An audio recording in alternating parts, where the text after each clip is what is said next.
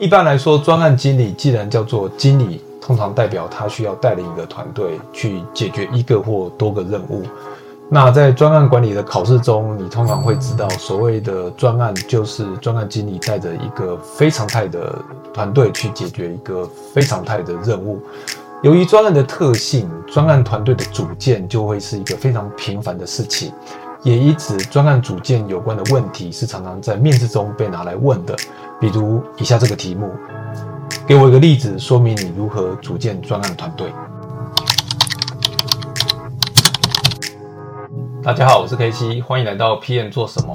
持续成长与学习是我开设这个频道的主要目的。我会分享 PM 做什么。专案管理的点点滴滴，以及我在生活或工作上的学习。谢谢你的收看。如果你想了解更多 PM 做什么，欢迎你订阅我的频道。情境考题其实是 PM 面试一定少不了的环节。那在回答面试官的问题之前，我觉得我们可以去思考一下，为什么面试官要问这些问题？其实有时候呢，这就是你要应征的这间公司或者这个团队呢，他所面临到的困境。比如说，他会问你：“诶，我要如何去组建团队？”那代表很有可能，如果你未来真的到这间公司去就职，你就得面临团队组建的题目，或者是他考验你如何去处理难搞的 sponsor。那我可以给你保证，你未来的 sponsor 一定非常难搞。所以，如果你能够对这些东西有一些了解，那你就可以知道说，你未来进入这个公司会发生什么事情，会有什么难题等着你去解决。那么回到这个题目，问你如何组建你的专案团队。从这个题目，我们其实有几个面向可以来思考。要知道，面试官问你这个题目的主要目的，第一个想要知道你有没有组建团队的经验；第二个，你的团员团队的规模是大是小；第三，组建的过程中有没有遇到一些困难，你怎么去克服它？还有你所组建的团队如何去产生价值，去贡献给你的客户、你的公司，甚至你自己。我认为组建团队的第一个考量，其实就是专案的规模，因为专案的规模会直接影响你团队的大小。比如说，我这个专案团队很小，只有五个人，那通常专案经理他不只是做专案经理的工作，专案管理工作，他可能还要再去兼这个校长兼壮中，所以呢，他可能要做一些 SA 的工作。那比如像我们这种系统整合专案，通常都五个人左右，所以 PM 其实还要兼任。这个系统分析的工作，那在这个规模的专案里头，其实老实说，专案管理的活其实并没有非常的多，管理的工作不多，但是 hands on 的工作不少。可是如果你的专案规模的团队持续在成长，或者是你带的是一个巨大的团队，那你基本上就非常难亲力亲为。以我自己的经验。如果你是在一个五十人的团队，那基本上你是不太可能去接那些 SA 啊，或者是什么开发的工作，甚至二十五个人以上的这个团队呢，其实你都没有太多时间去做这样的事情。那你甚至你想做都做不成，并不是你要不要做的问题。那在这种呃大的团队里头，如果你还要再去做 hands on 的专案，其实我是不建议的。因为有时候你在做的做 hands on 的过程，你非常容易迷失在这种 hands on 的细节里头。我认为专案经理的偷懒并不是不做事情，而是把你有限的时间呢，去花在你不应该做的事情上。比如说大将军扫厕所，就是我常常呃觉得一个非常经典的案例。你是一个大将军，然后你每天花很多时间去扫厕所，那当然这可能是一种很亲民的作风。可是，其实你应该花的更多的时间是在这个呃思考你的战略，思考你的战术。那专案经理也是一样，你要花更多时间是思考你专案的走向，如何去让专案能够成功，如何去面对客户，而不是去在某些小细节上你花很多时间去处理。这并不是亲民，而是浪费你的时间。除了专案的大小之外，其实专案的复杂度啊、专案的时程啊、使用技术啊，还有你要进入这个专案的领域呢，其实也深深的影响到你这个组建团队的难度。有时候大的专案其实并不难做，就是一组团队要花很多时间去做；有的小的专案呢，其实是非常困难的，因为它有时间的压力，即使你人多也非常难做得成。所以在这个过程中，你要挑选的团队其实是不一样的。那有时候小的小的这个案子翻起车来也是非常恐怖的，有的小案子你翻车之后，你要投入的人力跟物力要去救它，你要花的时间可能是数倍之大。所以在组建团队的时候呢，你真的要好好思量。那更不用说，有的有的专案是又大又长又复杂，用这个 sponsor 又非常难搞。那在这个时间点，你要去找的团队，那就非常非常需要谨慎的考量。以上这几个要素其实反映出的就是专案的风险。好，但是除了专案风险之外呢，我觉得还有两个点也是需要纳入考虑的。第一个呢，就是你公司自己的习惯。有的公司它的强项是技术，所以呢，它就是很多技术人员，但是完全不懂这个领域，或者是呢，他懂这个领域，懂这个人脉，但他没有技术。那这个组成的团队就会不一样，甚至客户的特性也是不同的。有的客户就是非常非常的急，所以他的进度很快。你大的团队等你组完了之后呢，他早就不知道跑到哪了。所以呢，可能又快又小的团队比较合适。那有的客户就是拖拖拉拉，你组的团队再快再多也没有用。这时候你的可能是你只要有人在那边实际陪他做就可以了。再来呢，还有一个就是专案经理自己的偏好。老实说，每个专案经理他的这个擅长的地方跟他的这个强项是不同的。有的专案经理呢，他可以带自有能力做得很好，但是有的专案经理呢，他会很会管 team，管这个外包商，所以他到时候在选择要用哪一些人放进他的团队里头，他的这个决策的点就是不同的。在这个时间点，我们就可以谈一谈这个所谓专案成员的来源。一般来说，这个专案团队的来源有几种，第一个就是自有能力。就是都是你们公司自己的人，那这种自有人力的好处是，因为都是你自己人，所以你也认识他的老板。那如果他做的不好，或是他有什么样的状况的时候，你能够很及时的找老板做沟通。而且呢，自己公司的人，你通常都非常了解他这个人的这个底细啊、强度、弱点在哪里。所以相较之下呢，他的管理的难度呢，可能是比较低的。但是他的缺点是什么呢？就是贵。一般来说，正职的人员，尤其你是在外商，他可能是一般外包人员的好几倍，所以大部分的公这种外商公司，他派出的这个自由人力呢都不多，最主要就是以一些关键人力为主。那他其他人力怎么去补充呢？他分别会从两个方面，第一个呢就是走派遣人力，那就是找派遣公司找合乎技术的人来做这件事情。那这这个老实说就是 cost down。那在过去可能是短期人力为主。那这几年其实慢慢的就会变成一个长期的常态。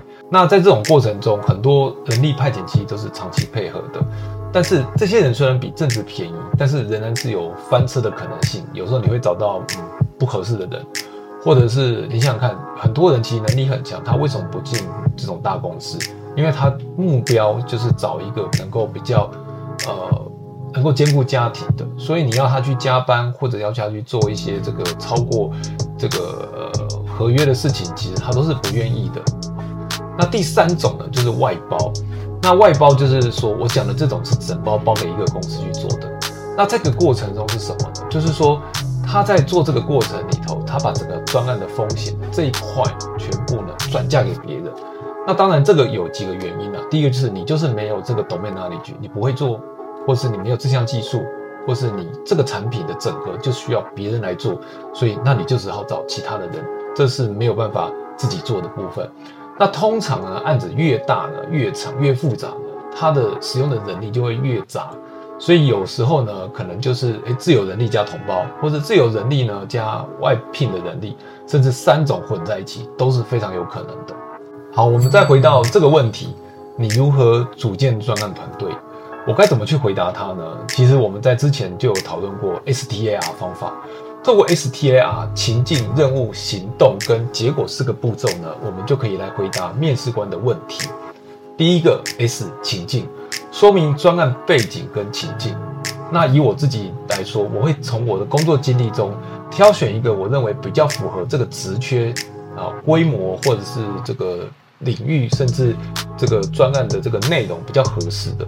那或者是一个比较大、比较复杂的，来先说明这个专案的背景跟情境。那再来呢，进入 task T 的部分。那我有什么困难跟挑战？那针对这个专案，组建团队有什么挑战？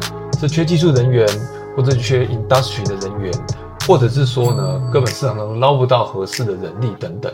那再来就是 action，我做了什么事情，我如何去建制我的团队，我如何解决我在 task 中遇到的这个问题，让团队运作起来。比如说，这个专案组成需要三十个人，那可是市场上怎么捞就只有十个人。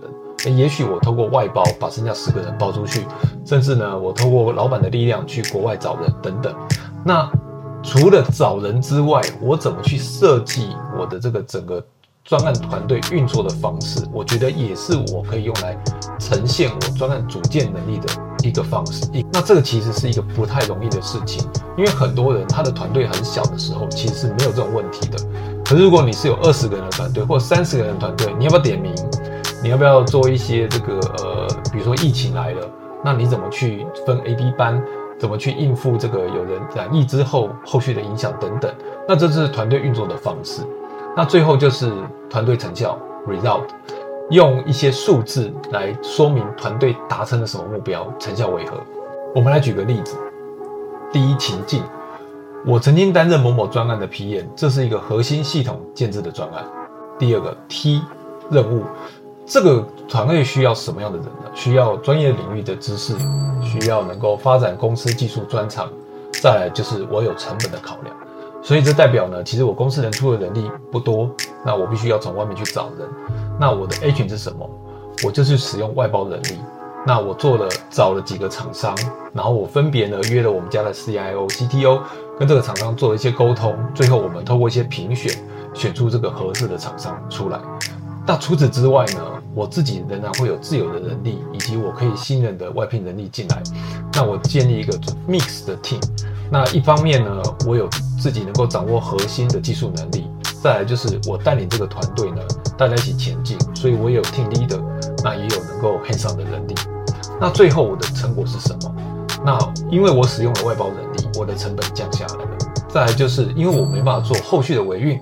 因为我有找了外包厂商，那外包厂商后续就可以当我系统上线之后，接着我去做维运，那这就是一个三赢的局面。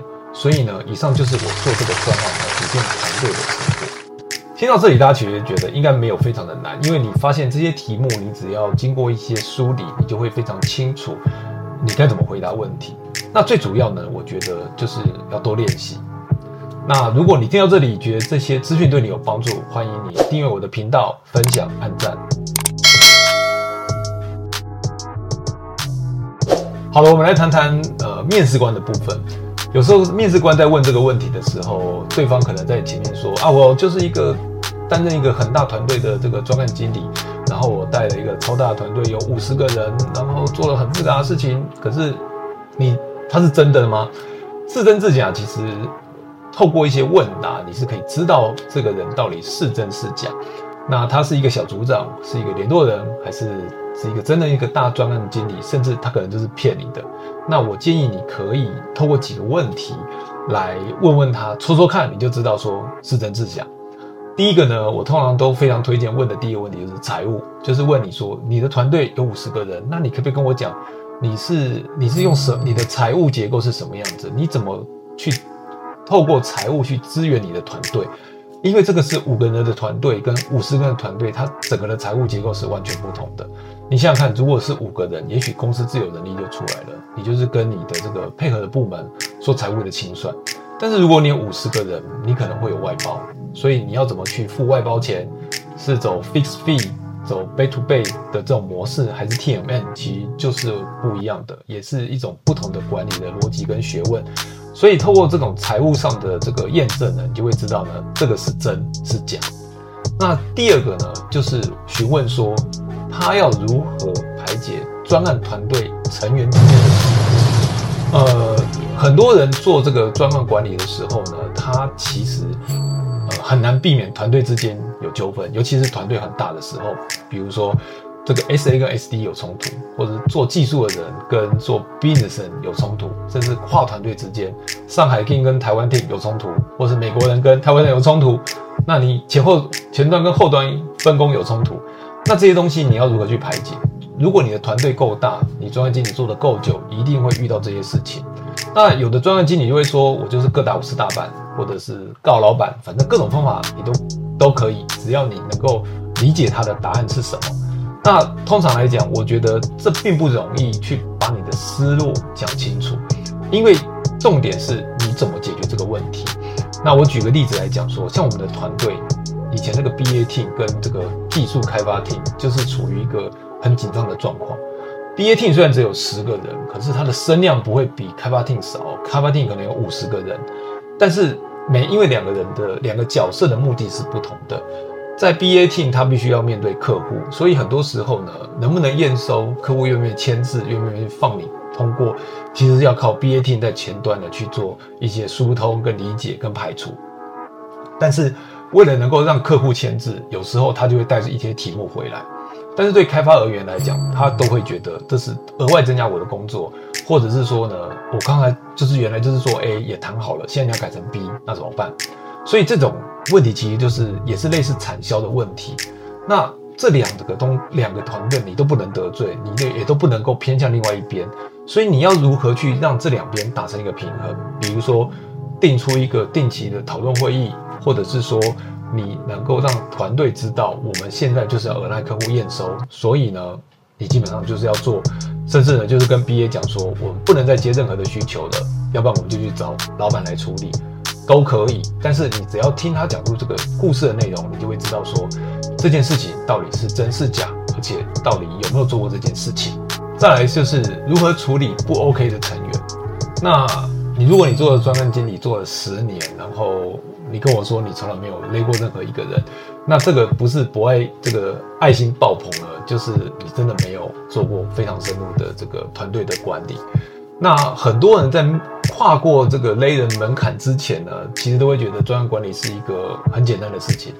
直到有一天呢，你老板说这个人要走，要走路，或者是团队终于受不了这个人了，就说这个人没有战力啊，你是不是可以找一个能够呃有帮助的人的时候，你就要去处理这个人？那你要怎么做？